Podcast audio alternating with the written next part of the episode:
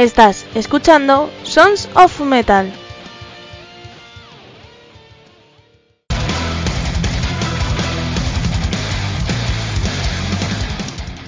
Hola gentecilla, ¿cómo estáis? Soy Almu de Andrés y hoy es lunes y hoy traemos una cosa super guay.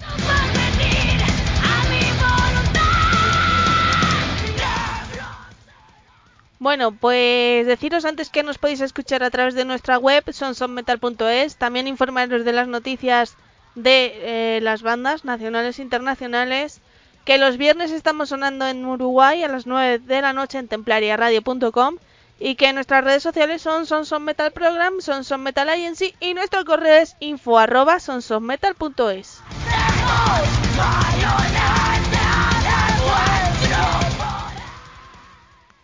Bueno, pues hoy tenemos con nosotros a Joaquín Padilla que viene a presentarnos su Aquelarre de Sombras, que eh, me parece un discado, o sea, mm, ya lo tengo apuntado como mejor disco de 2023, porque es una mm, auténtica maravilla.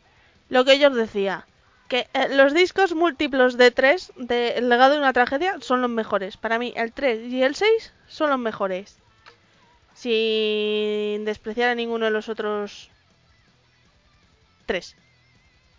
4. es que tengo que calcular. Em, que son 6 discos los que van ya. Pero antes de dejaros con Joaquín Padilla, os voy a dejar eh, una canción de esta que es La Red de Sombras, que a mí me ha encantado. Es la que cierra el disco, que además Joaquín habla sobre ella que se llama la canción Hasta encontrar la luz. Espero que os guste, además para mí una de las mejores canciones.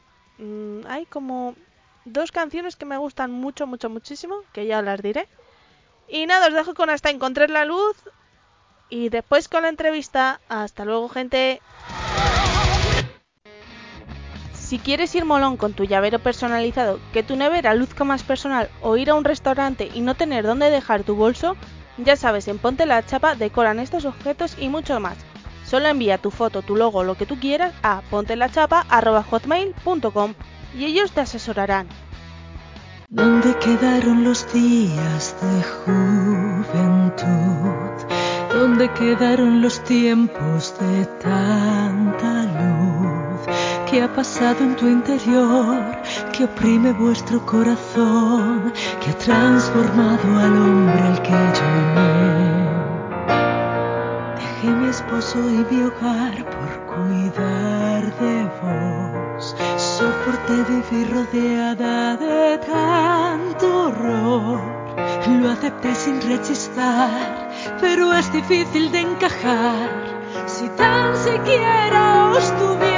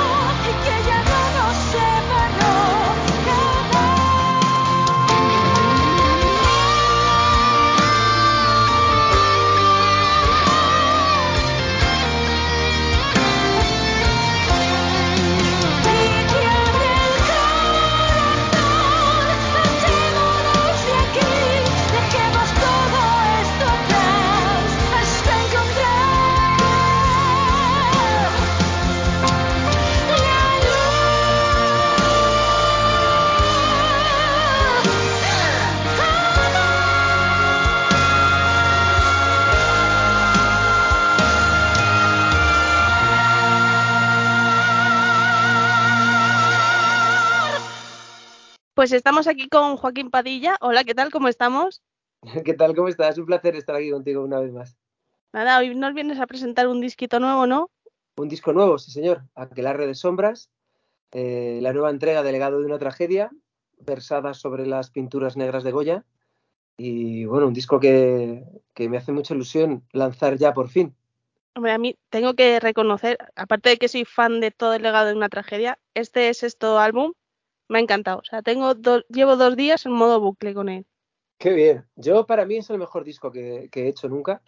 Es, es como la culminación de, de la carrera de, de tantos años y, y tiene un poquito de todos los discos, ¿no? Es el disco más cañero, el más bestia, el más duro, porque también la temática era la más oscura, por, bueno, las pinturas de ne- negras de Goya las conoce todo el mundo, es, son terribles, ¿no?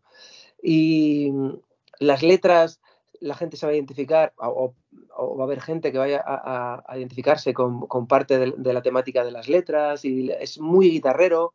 La orquesta pasa a un segundo plano, aunque tiene mucha orquesta y mucha coral y todo muy épico como siempre, pero hay muchos más riffs de guitarras, hay voces guturales, algunas que, que le dan. ¿Algunas solo? Bueno, y algunas. eh, Algunas más, ¿no? Sí, bueno, yo creo que en un disco, en una temática en la que se habla tanto de brujos, de brujas, de demonios, de aquelarres, de monstruos, eh, se prestaba a que hubiera voces, ¿no? Que, que fueran guturales, pero un poco, a mí me gusta utilizarlo como hacen algunas bandas, por ejemplo, como Épica o como Camelot, que son bandas tremendamente melódicas, pero bueno, incluyen fragmentos que lo que hacen es endurecer y dar un carácter un poco más sombrío a las composiciones que siguen siendo, pues bueno, de metal sinfónico, ¿no?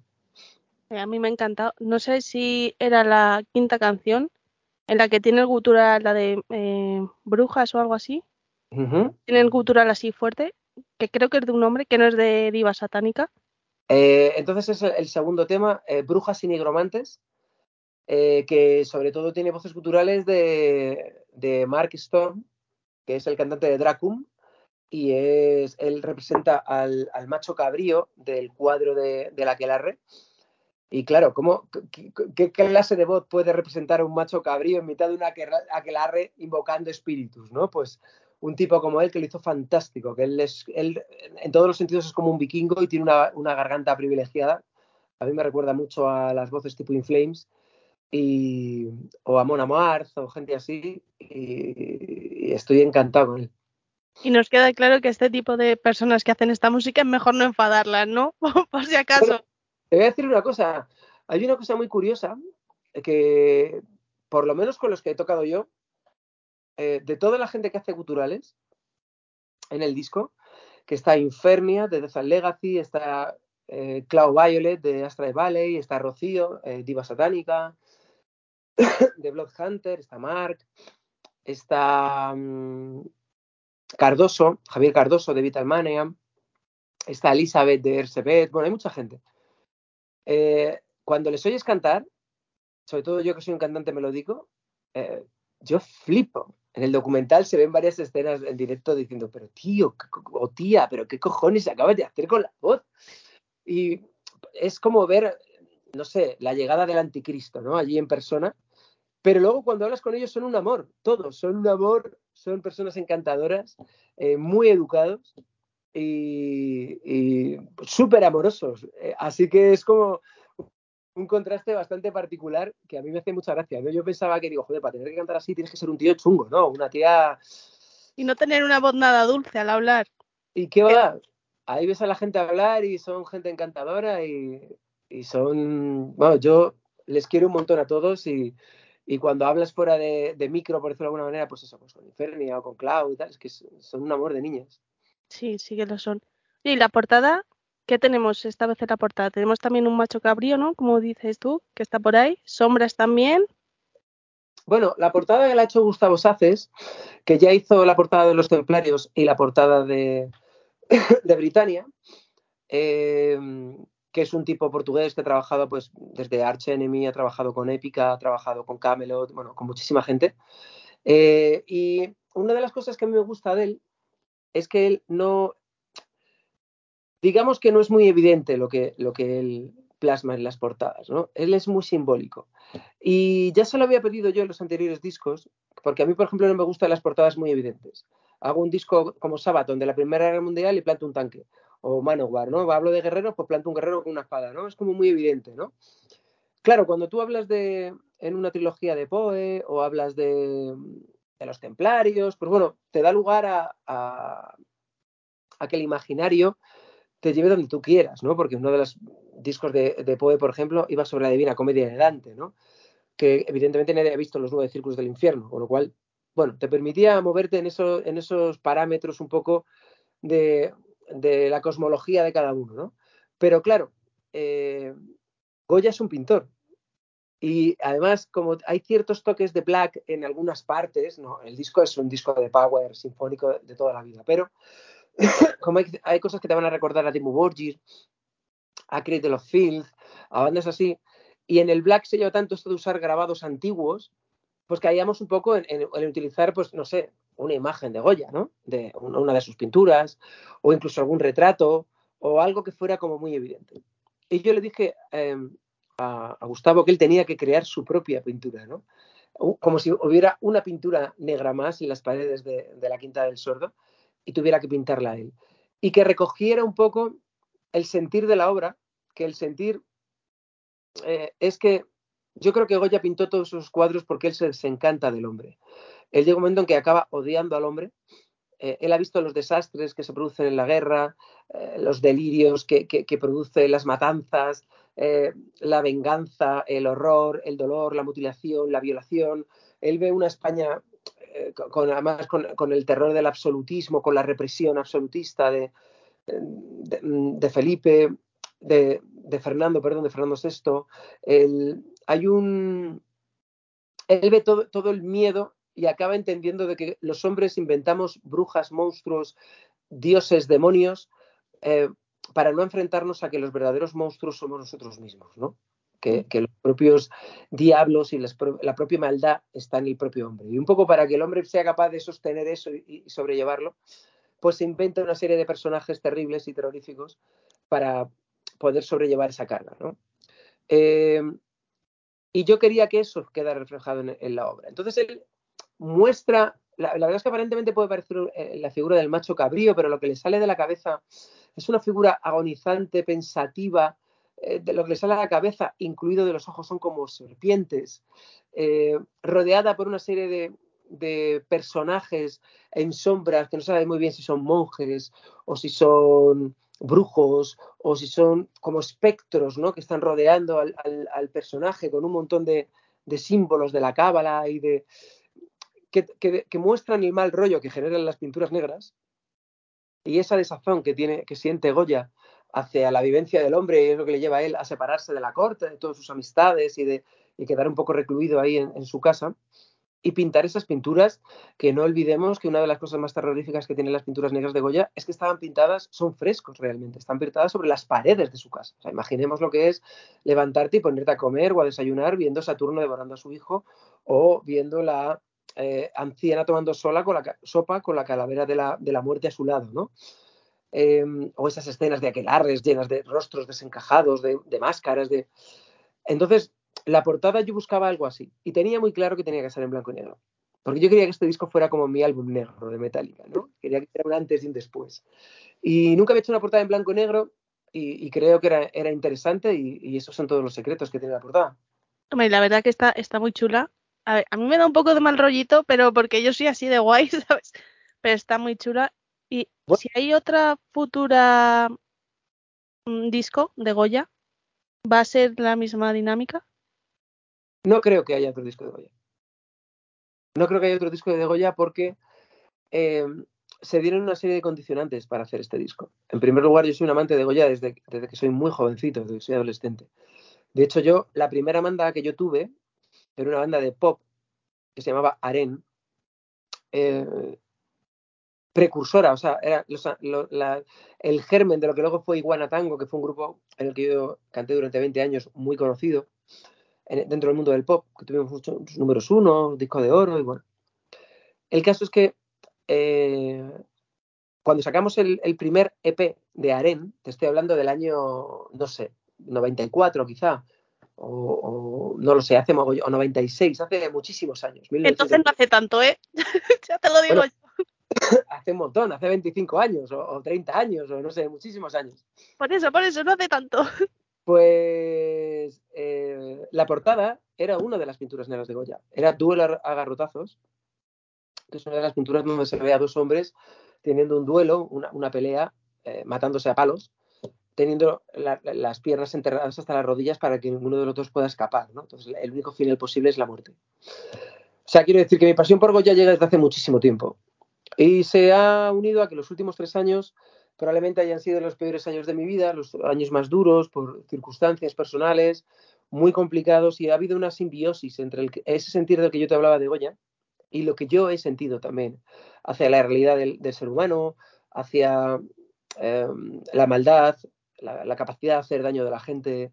Eh, ha habido como un, un, un periodo muy duro y muy traumático en mi vida que hizo que yo durante prácticamente dos años solamente escuchara black metal. La verdad es que hablo mucho de black metal, pero el disco no tiene nada que ver con el black metal. ¿eh?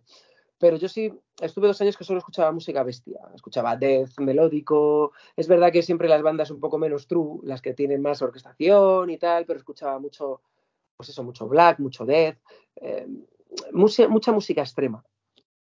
Y yo estaba un poco metido en ese mundo, un poco asfixiante. Y, ha habido reminiscencias en el disco por eso, ¿no? En, este disco.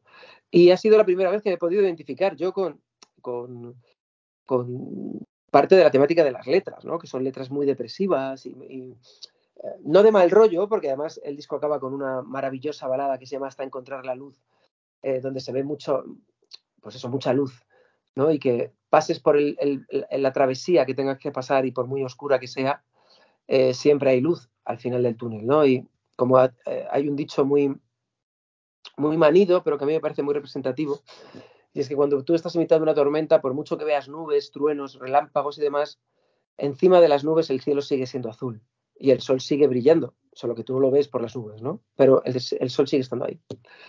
Y me parece una cosa como muy interesante el mensaje que da la, la, la, obra, que a mí me sirvió un poco de catarsis. Por eso te digo que se dieron varios condicionantes que hizo que, que además, no me centré solamente en Goya, sino concretamente en las pinturas negras de Goya a pesar de que a mí me encantan todos sus grabados y los desastres y demás, pero eh, ha sido, es una obra conclusa, es como Templarios o como Britannia, que eran obras conclusas y no creo que haya, puede ser, ¿eh? ¿sabes? que yo estoy como una cabra y yo de repente me un día, voy a retomar, pero, pero en un principio no.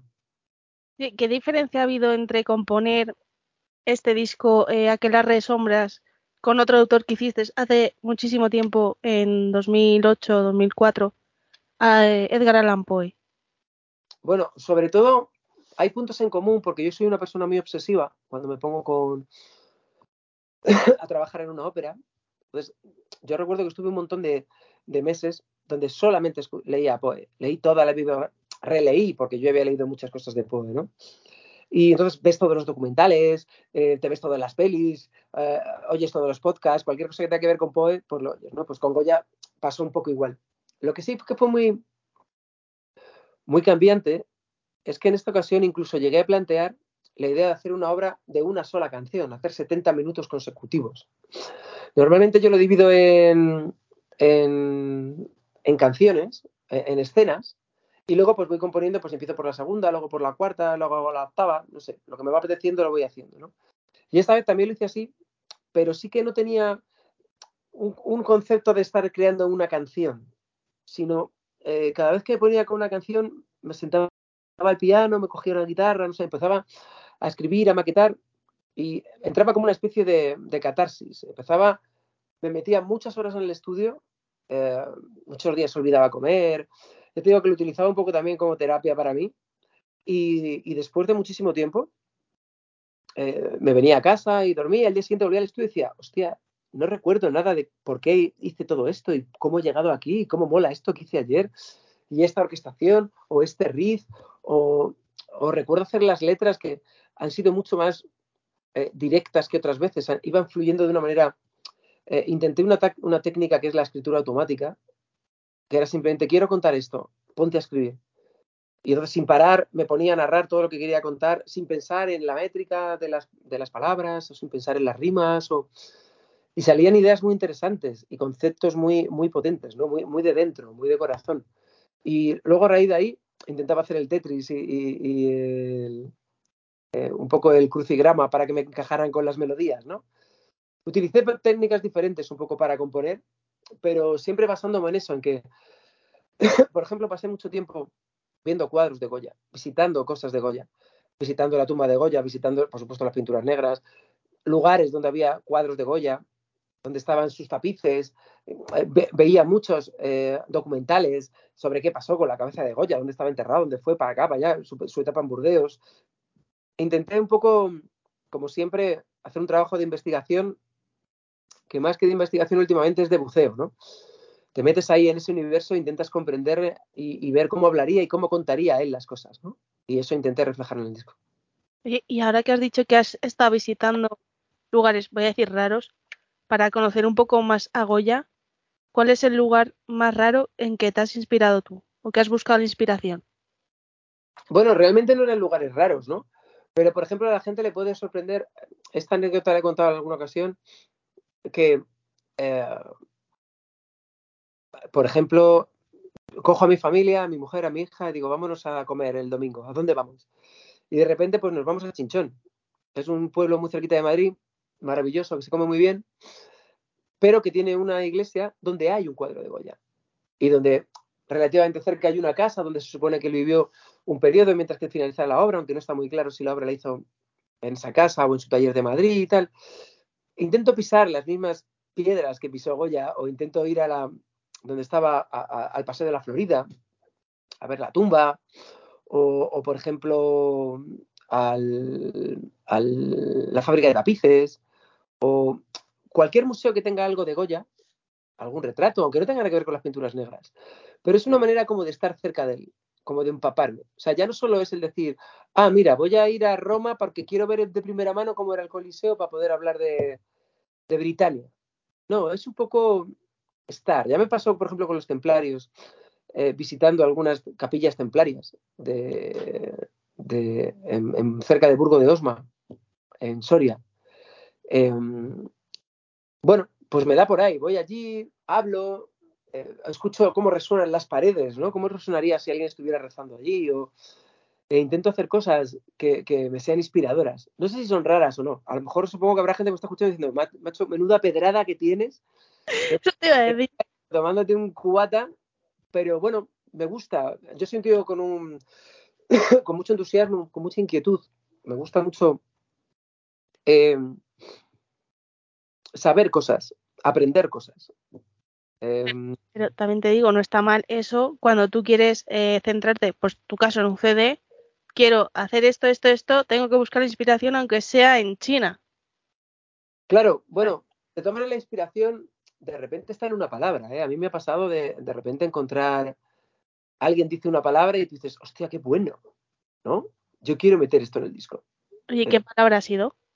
No, hay muchísimas, pero por ejemplo, de repente nigromante, ¿no? Era una palabra que yo quería incluir, porque me parecía que tiene una fuerza y una oscuridad brutal, ¿no?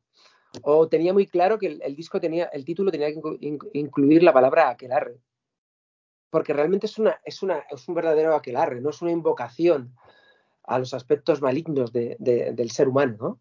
Aunque ya digo, el disco tiene mucha luz y estribillos muy pegadizos, bueno, tú has podido escucharlo y es marca de la casa todo, pero sí tiene ese condimento un poco de, oscuridad que, podrían tener las obras de Lovecraft, ¿no? O de, o de Poe incluso, o cualquier película de Guillermo del Toro, ¿no? Yo, pues está muy. Yo te digo una cosa, ¿eh? Ahí huele a otro disco. Yo ahí te lo dejo, ¿sabes? ¿Pero a qué te refieres? ¿A lo de Guillermo del Toro? No, a otro disco de Goya. Bueno, la verdad es que, lo que yo estoy súper orgulloso del disco, ¿eh? Si, si encontrara una historia que poder contar, no tendría inconveniente. Lo que sí que es muy probable es que las fórmulas que estoy utilizando para este disco las vuelvo a utilizar. La, eh, discos más guitarreros, más, más cañeros, un poco con, una afinación en las guitarras más grave, eh, utilizando guitarras de siete cuerdas, barítonas, eh, con melodía, pero con mucha caña, presencias apinceladas como en este de, voces extremas. Me ha gustado mucho la experiencia.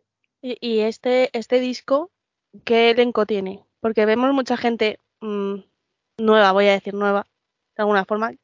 Como por ejemplo, creo que está Andy Martínez por ahí, Claudia también la has nombrado, mucha gente de bandas eh, underground y emergentes. ¿Cómo has contado con ellos? Bueno, yo siempre he dicho desde el primer momento que yo soy una, un productor que para legado lo que busco es el talento, busco la excelencia. Eh, entonces, ocurre que, claro, habitualmente las bandas más conocidas, más populares, eh, pues claro, son populares y son conocidas y son grandes bandas porque hay mucha gente que toca muy bien en ellas, claro. Es raro que haya una banda que sean muy malos, que las hay, pero es raro que sean muy malos y que sean muy, muy potentes, ¿no? Normalmente en las grandes bandas siempre están los mejores, ¿no? Pero hay mucho talento en bandas que en un momento dado no tienen el, el punto de popularidad que tienen otras.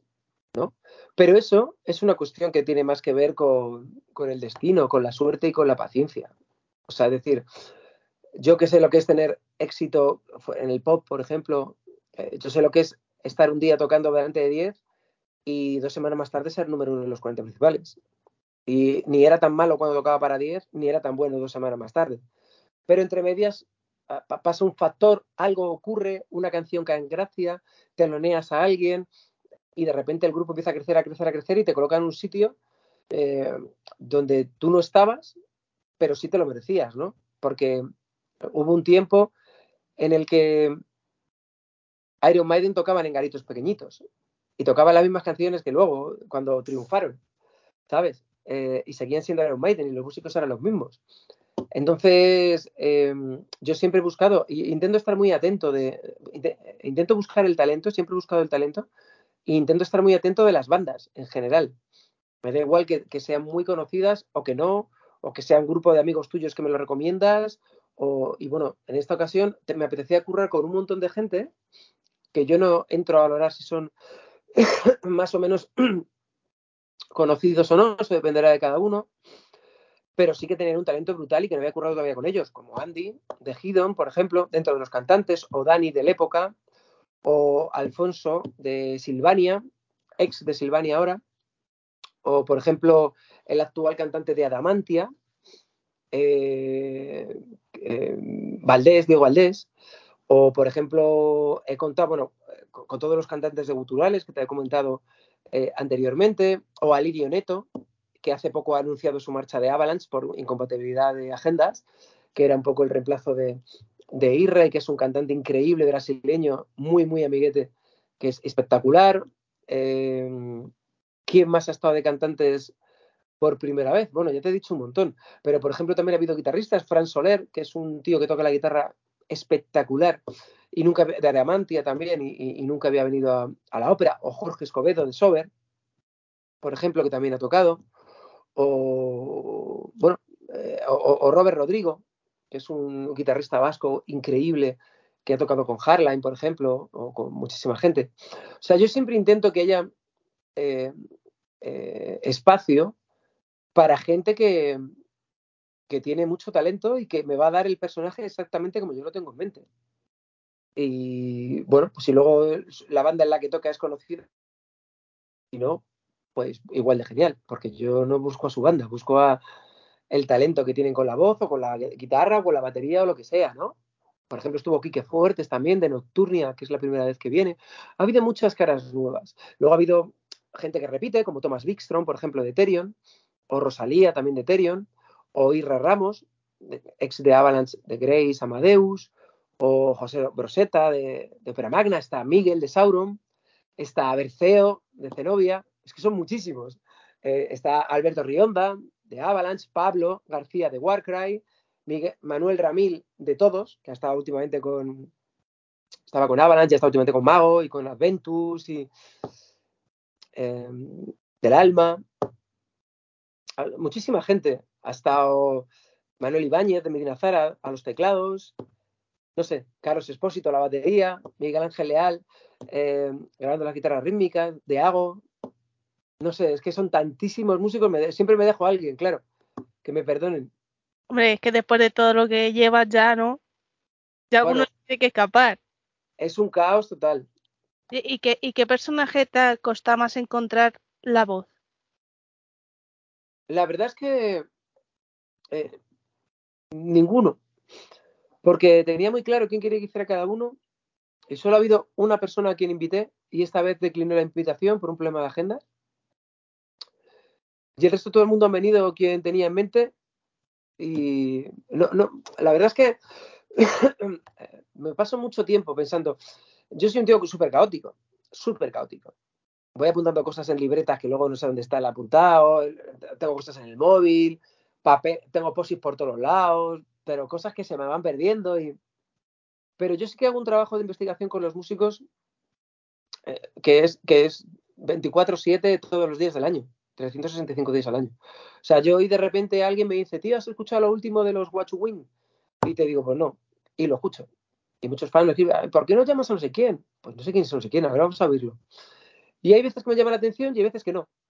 Hay veces que digo, o sea, no, no, no digo, no valoro lo que hacen, ¿no? Simplemente a mí, para lo que yo voy a hacer, no me aportan nada o sí. Y cuando me aportan lo apunto. Hostia, personaje de estas características tal cual, este chaval lo haría genial. Eh, o un guitarrista, de repente me da un solo, oigo un solo, digo, hostia, este tío, qué manera de tocar tiene más particular o qué, qué creativo es, me interesa. Y lo apunto. Y cuando hago el disco, pues intento encontrar cuanto más papelitos de esos que hay repartidos por todas partes, e intento hacer mi Tetris. Y hay gente que se queda fuera, hay gente que lleva muchos. Mira, tengo un caso, el cantante de Somas Core. Sí, Chema. Eh, es un tío que me encantaría currar con él. Nunca he hablado con él, pero me encantaría.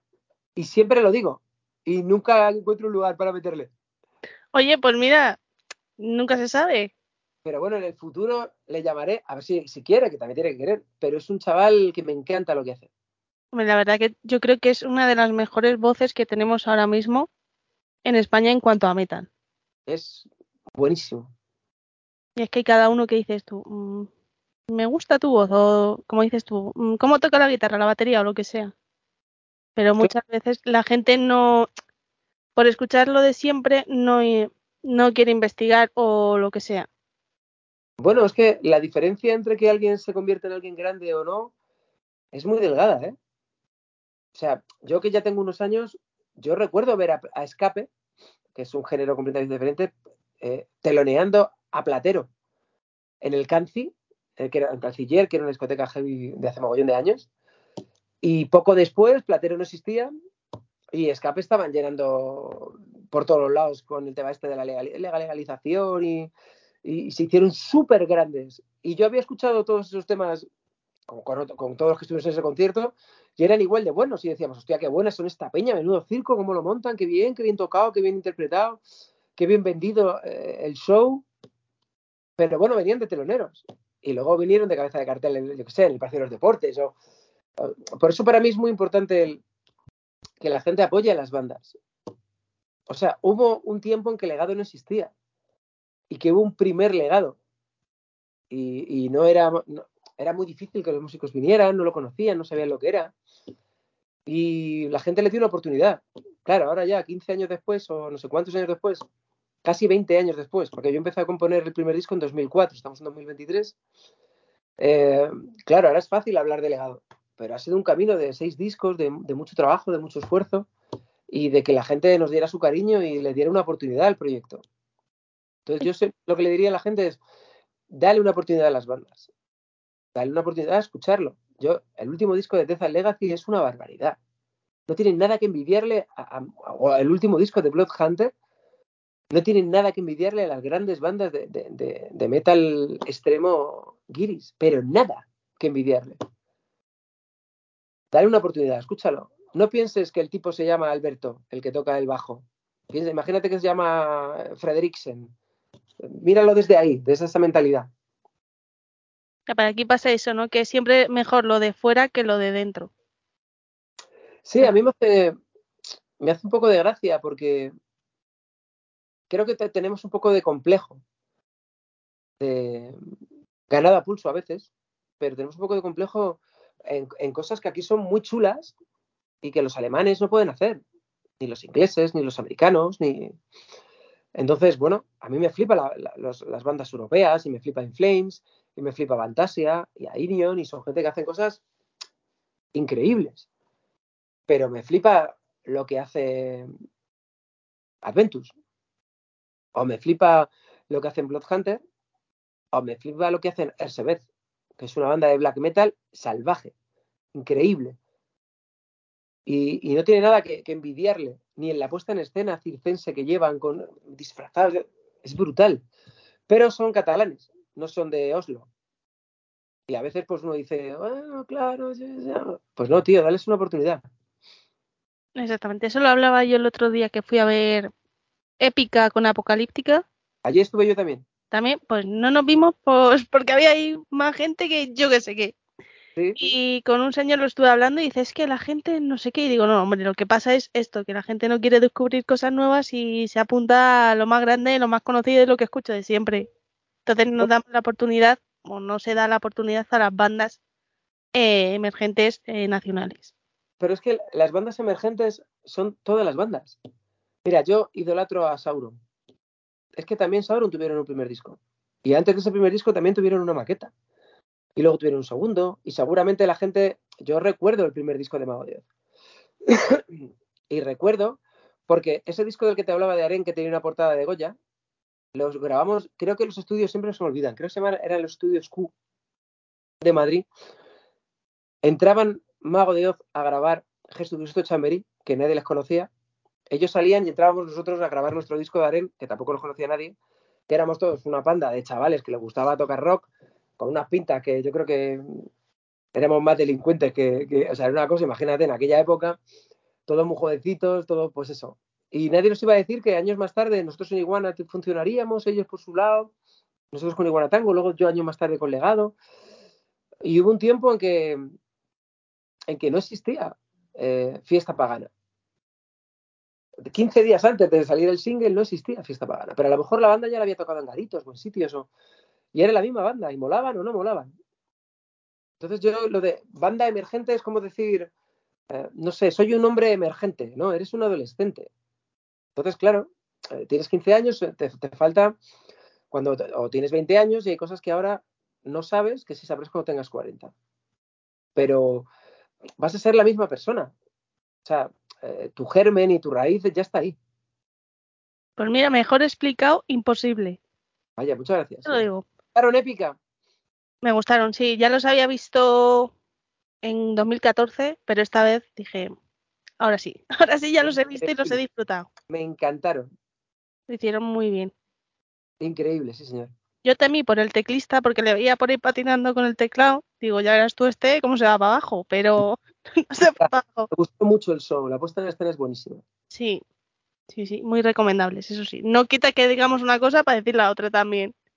Claro, no, no, pero si es que, no, o sea, las bandas de fuera son increíbles, las que lo son.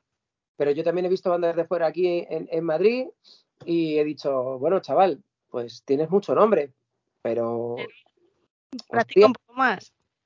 ¿Sabes? No tienes nada que, o sea, te pongo a ti, pongo a Avalanche y tengo clarísima mi elección, ¿eh? Tal cual. Tal cual.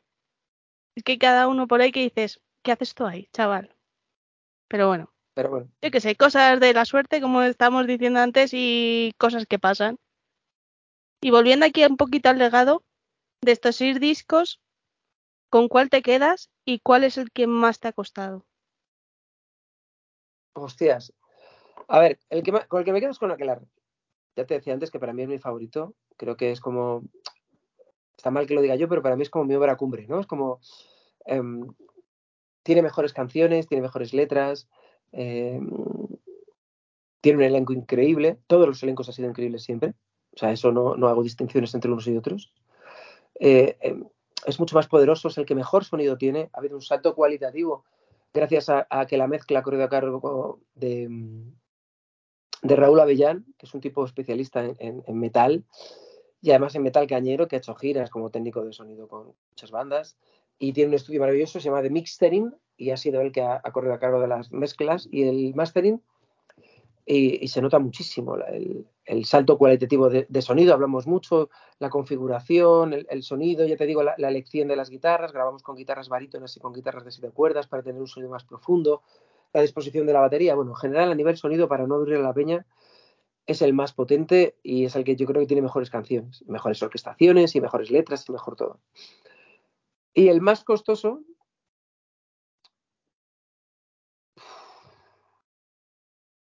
Yo creo que fue el primero. Los inicios, que son duros.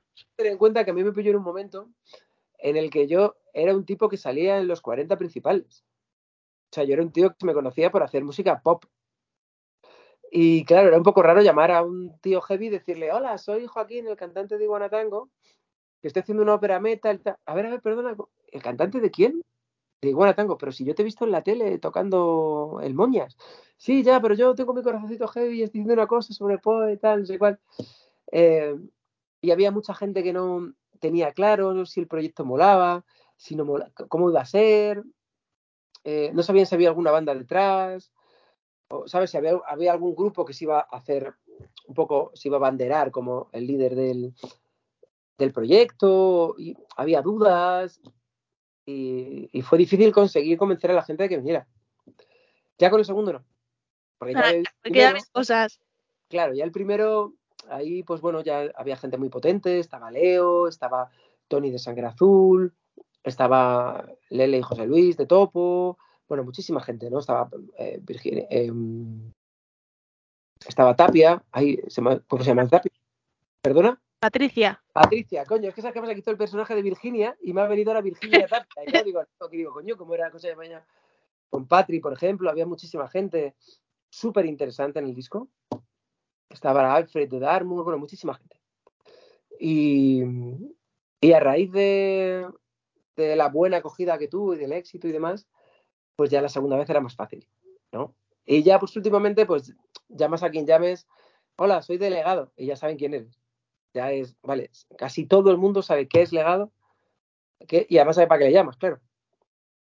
yo yo Y- a ti te comparo un poco, ¿no? Como en el fútbol, la selección española, ¿no? Sí, Sí. bueno, Me llama Joaquín, eso es que voy a participar en algo guay. Bueno, la verdad es que tengo la suerte de que la gente lo crea así y que la gente me da su cariño, es muy generosa y vienen y, y dan el 100%. Y además, cada vez más, hay mucha gente que se ofrece. Muchísima, pero muchísima, ¿eh? Tengo una lista de músicos que te dicen, oye, tío, que soy guitarrista de no sé quién, para no dar nombres, que si alguna vez necesitas, cuenta conmigo, que me haría mucha ilusión. Vale, pues guay. Pues es que, claro, hay tanta gente Y y cada yo tengo una más. historia tan terrible, porque luego, claro, pasan dos años y averigua tú, me escribió un tipo por Instagram una vez diciéndome, ya leo y dije, hostia, qué bueno es este tipo. Me lo guardo, pero luego pasa el tiempo y, pff, Ya sabes dónde queda el papel, ¿no? a ver, a saber. Y en- Sí, No, no, te decía que intento siempre tener, buscar la excelencia y, y tengo mucha suerte y soy un privilegiado de tener a, a toda esta gente en el, en el elenco. hombre, y más que te faltan de los próximos discos futuros. Que en este no lo puedes dejar, ya te lo digo. Si no voy y digo, eh, Joaquín, aquí otro disquito, ¿eh? Bueno, no lo sé, ¿eh? no lo sé. Estoy ahí, la verdad es que desde 2014, fíjate, de, de 2014 hasta ahora, que han pasado nueve años, ocho prácticamente, porque llevamos dos años desde de 2023, o sea, llevamos dos meses de 2023. En ocho años saqué la segunda parte, la tercera, Templarios, Britannia y Aquelarre. Son cinco óperas en, en ocho años. Y ha sido un desgaste muy potente. Ha sido un, un periodo creativo magnífico, divertidísimo, eh, súper emocionante, pero, hostias, es duro. Sí lo es. Va a preparar algo tan... O sea, que lo has visto crecer como de golpe, ¿no? Bueno, ha sido un proceso, no, no ha sido de golpe, ¿eh? ha, sido un proceso paulatino, cada vez he ido sumando más gente al proyecto. Y, pero claro, yo cada vez he querido hacerlo mejor. Yo siempre tengo una premisa, yo nunca miro al pasado. Yo siempre miro hacia adelante. Y yo siempre he querido dar un poquito más en cada disco. Eh, mejores eh, eh, sonido, mejor orquestación, mejores documentales en los making of, mejores portadas. Siempre he intentado mejores libretos, siempre he querido cada vez dar un, eh, un pasito más, darle más y más y más a la gente que te da su cariño y te da su apoyo y se entrega incondicionalmente a- al proyecto, ¿no? Y, y bueno, eso pues hace que te tengas que exigir mucho. Pues sí. Y que lo digas. Y menos mal, dentro de lo que cabe, voy a decir menos mal, que hemos tenido ¿no? este, esta pausa de dos, tres años de la pandemia, ¿no? que por lo menos ahí un poquito de descanso hemos tenido. Bueno, yo en la pandemia hice Britannia, o sea, tampoco descansé tanto. Pero Sí, hay que dejar el tiempo que nos marque un poco el descanso, ¿eh? sí, por eso que te decía que, bueno, ahora mismo no me planteo. ya recuerdo que cuando hacíamos la promo de Britannia, yo decía, ya tengo en mente la siguiente obra. No es el caso. No, esta vez no, ¿no? Yo tengo que parar, reflexionar, eh, porque si no le pierdes un poco el... Mira, para mí hay un... Yo necesito tener el brillo en los ojos. O sea, es como si siempre eh, fueras al mismo restaurante a comerte la misma hamburguesa. A mí me flipan las hamburguesas. Bueno, yo, por ejemplo, el, el ejemplo es, em, yo como soy músico, ¿no? A mí me flipa el metal, pero me encantan los secretos. O me encantan los Beatles, o los Stones, o me encanta Hendrix, o me, encanta Lady Gaga, o Elton John. ¿Por qué? Porque soy músico y me gusta la música. No me gusta Metallica y solo Metallica. Porque entonces sería, pues lo que te digo, si dices, me flipa la hamburguesa de esta marca y de tal, y la como todos los días, pues acabo hasta los huevos de la hamburguesa, ¿sabes? Entonces yo necesito cosas que me den chispa, algo que a mí me dé chispa. Y porque yo los discos los hago para mí. Los discos, para mí, eh, Aquelarre terminó el día que se mandó a fábrica. Hasta ahí el disco es mío. Luego ya no es mío, ya es vuestro. Y ya vosotros hacéis lo que queréis. Os gusta, no os gusta, lo compráis, no lo compráis, me ponéis a parir, eh, decís que es una genialidad. Ya eso es- ya no me pertenece. Pero hasta el momento de mandar la fábrica, el disco es mío. Y en el momento de mandar la fábrica, necesito tener el brillo en los ojos. Necesito decir, wow, cómo mola esto, tío. A mí. Luego tú lo oyes y dices, pues vaya castaña, Joaquín. O pues, pues es mucho mejor de lo que tú me habías dicho, Joaquín. ¿Sabes? Pero yo necesito el brillo. Y si entras en una dinámica de componer, componer, tienes que tener en cuenta que en este proyecto no hay gira, que es una cosa que desintoxica mucho. Ahora sales y te tiras tres meses o, o cinco meses tocando las canciones, el contacto con el público, y un momento y dices, ah, bueno, ya quiero volverme a meter en el estudio. Pero yo no tengo eso. Entonces necesito un tiempo de, bueno, de, de que vuelva e- e- el veneno a la sangre. Bueno, esperemos que no sea, que no se tarde mucho, ¿no? Bueno, eh, ha salido, hoy, no sé qué día es hoy, si 13, eh, el disco ha salido hace tres días, también poco de vidilla. Bueno, yo te dejo un poquito de descanso, ¿eh? pero un poquito. Que yo me acuerdo cuando te entrevistamos con el Britannia, que decías, ya no quiero más, pero estoy pensando en el, en el de sombras de aquella red de sombras. Sí. Bueno, yo no. Tengo que decirte que desde hace ya varios discos no soy capaz de decir si va a haber más, ¿eh? Pues yo sé que me apasionan hacer legados, pero bueno, es mucho esfuerzo, mucho trabajo y, y bueno, uno nunca sabe. Y este disco, porque en el de Templario sí que sacaste un libro, en el de Britannia también sacaste un mini PDF con la historia de Britannia. ¿Y en este disco hay PDF o hay algo así o nada? No, porque este, en este disco lo que he hecho es preparar, eh, la gente me comentaba que la gente le gustaba mucho, bueno, en primer lugar que la historia no daba para hacer un libro. La historia que cuento yo en Aquelarre de Sombras, las tramas no podía desarrollarlas tanto como para escribir un libro. Y, y creo que la gente me estaba reclamando un poco que, volviéramos al formato de eh, audiovisual. La gente le gustan mucho los vídeos y le gustan mucho los making of y ver cómo en la cocina, cómo se, se ve todo. Y entonces lo que decidí es que en vez de lanzar un DVD, que para mí es un problema, yo veo muchas más cosas hoy en YouTube que un DVD, porque tienes que estar en casa, tener tiempo, que nadie esté usando la tele, ponerlo, tal. Decidí que hacer una versión, entre comillas, con DVD del disco, pero es en, streaming.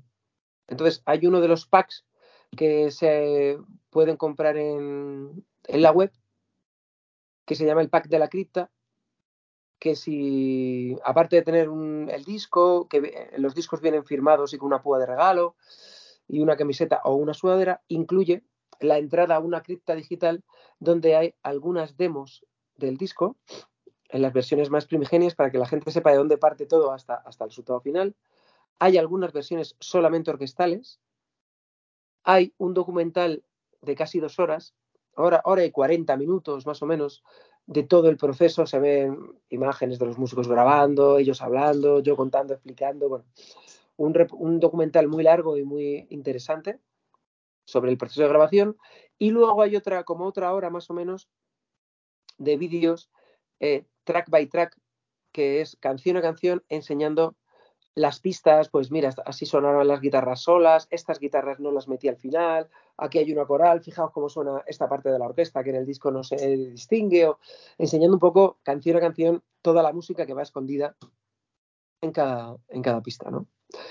Y utilicé, he utilizado mucho tiempo en, la parte audiovisual y, esta vez, pues en vez de hacerlo eh, en formato de escritura, pues lo he hecho así en, vídeo.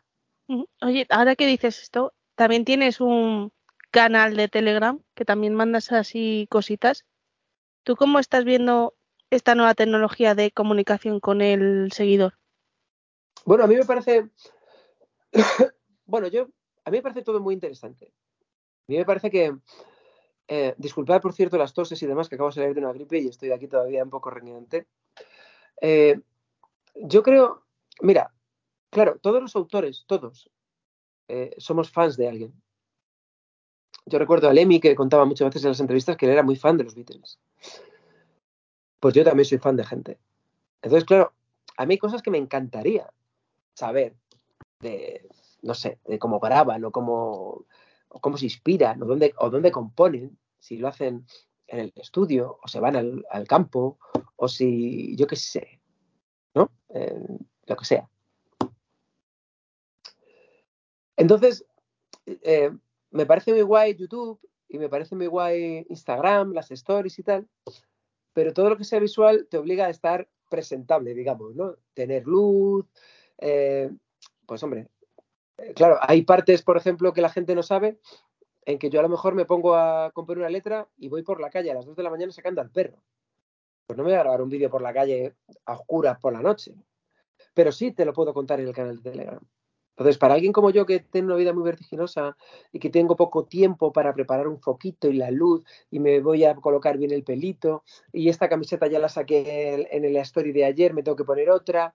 Eh, eh, para alguien que no tiene mucho tiempo, a mí el canal de Telegram me sirve para mandar notas de voz con sentimientos y de repente, pues el día que llega la portada, pues mando una nota de voz y digo, tío, que acabo de ver la menudo pasado, tengo el disco, qué ilusión, o ya mañana empiezo, estoy hasta los huevos, que llevo 11 entrevistas hoy y tal, no sé, cuento un poco, ¿no? Lo que, cosas que a lo mejor la gente no se plantea que, que para mí es un placer hacer entrevistas y estoy encantado, porque para mí es un regalo el, el que la gente quiera hablar de mis discos, pero también es cansado, ¿no? También es, o por ejemplo, hay veces que tú haces esfuerzos me pasó con el pre-order esta vez, ¿no? Hay una cosa que esta vez el pre-order empezó muy pronto, el pre-order de, los discos en la web, el legado de una tragedia.es, empezó en octubre y el disco salía en marzo. Pero hay mucha gente que compró el disco en octubre, en noviembre, en diciembre. Claro, toda esa gente te ha dado la, confianza con cinco meses de antelación. Y te están demostrando lo que quieren el proyecto, lo que admira tu trabajo. Y yo les quise devolver el favor. Entonces empecé a mandar pedidos, en vez de para que llegara el día 10, pues a mediados de febrero ya estaba yo mandando pedidos. Y yo como un acto de qué guay se lo va a tomar la peña, de que lo van a recibir antes. Pero claro, no conté que la peña lo recibe y lo cuelga. Y entonces tienes a la mitad que lo han ido recibiendo, porque yo voy mandando y mandando, pero poco a poco. Entonces el que lo recibe está muy contento, pero ahora empieza un aluvión de gente eh, diciendo, pues a mí no me ha llegado. Pues eh, yo vivo enfrente de mi colega y a él sí y a mí no. O ya, tío. Pues, Las eh, típicas peleillas. Claro, entonces yo tener una vía directa de Telegram, pues me permite dejar un montón de notas de voz y explicar cosas que a veces pues, pueden caer en, error, ¿no? O gente que creía si esto era un disco completo o no, ¿no? Si esto era un disco de. de. de un, un EP o un álbum largo, ¿no? O como habían oído hablar de que yo había comentado de que había influencias de Black, que si era un disco de Black Metal. Digo, no, hombre, no, esto es un disco, pues como épica el otro día, que tú estuvimos viéndolo, que hemos hablado. Y bueno, pues está ahí Mark Jansen haciendo sus perrerías, sus, pues aquí de vez en cuando aparece alguien y también pone voces eh, eh, extremas, ¿no? Así que a mí me parece muy guay tener comunicación con los fans y hago mucho más caso a los fans de lo que ellos se creen. Si ellos supieran eh, la importancia que tiene el legado, hay muchísimas bandas que yo descubro porque me escribe un tipo y me dice, tío, a ver si metes al guitarra de no sé quién. ¿Y quién cojones son no sé quién, tío? Y te metes y lo pones y lo escuchas y de repente están en la órbita del disco. O gente que, que te cuenta su historia y que le ha servido legado para salir de un bache o, de, o para superar un problema. Y para mí es muy interesante, porque a mí eso me da mucha fuerza, porque el camino no siempre es bonito. O sea, hay muchas piedras en el camino y hay muchos días que dices, mira, que les den por culo, tío. No hago un disco más, llevo seis meses, estoy aquí a, em, atrancado, no, sé cómo acabar esta canción, ya no, se venden tantos discos como hace 15 o 20 años, ¿sabes? Y de repente aparece alguien que te dice, tío, qué importante ha sido escuchar tu disco. O gracias a tu disco, mi hijo ha empezado a leer a Poe. Y tú dices, me cago en la puta, hay que seguir. ¿Ves? Ya, ya la gente te lo dice con las anécdotas. Yo tengo una que de los primeros discos de metal que escuché yo en mi vida fue el tuyo, el de Legado de una tragedia, el primero. Vaya, eso me hace muy viejo ahora mismo, ¿eh? Es que, a ver, tú has dicho lo de los 30 años y me has dicho a mi vieja, entonces ahora te lo estaba devolviendo, ¿sabes? No, yo no, te, no, no, es que hace, no, claro, es que claro, hace 30 años yo estaba sacando un disco, claro, no he dicho que lo, alguien con 30 años no es mayor, ni alguien con 46 como yo tampoco. No, no, ya la edad, está en el la DNI. Edad es una cosa mental, la edad es un número que está en el DNI y ya está. Tú eres lo que tú tengas en tu mente, ¿no? Exactamente. Pues, Así que yo nada, darte las gracias por todos los discos que has sacado, porque la verdad me parece una maravilla de obra, desde el primero hasta el último, y esperando ya el siguiente, aunque haya que esperar un poquito más. Bueno, eh, yo ya te digo ahora mismo, pues te digo, ya te digo, ha salido el disco hace dos o tres días, pues te puedes imaginar que ahora mismo en lo menos que estoy pensando es en embarcarme otra vez Normal. a disfrutar este disco. Voy a dar tiempo, voy a ver la repercusión de la gente, el feedback de la gente, que para mí es muy importante. También, ¿no? Porque eh, yo creo que este disco va a funcionar muy bien. La gente le va a gustar mucho. Los dos singles eh, están teniendo una acogida increíble y todo el mundo que lo ha oído me habla maravillas. Así que estoy muy, muy feliz, muy orgulloso del, del disco, de toda la gente que colabora. Y yo creo que nos va a traer muchas alegrías. Esperemos que sí. Pues Joaquín, ya darte las gracias por estar aquí y dinos qué canción quieres dejar para cerrar la entrevista. Bueno, yo, mira, mi canción favorita del disco, no sabría decirte por qué, pero quizás la más épica para mí es Rapsodia del Caos. Pues te, te Me la- parece una canción para acabar. Me parece una elección maravillosa. Pues Joaquín, muchas gracias y nada, cuando quieras puedes volver por aquí. Muchas gracias a vosotras. Besito.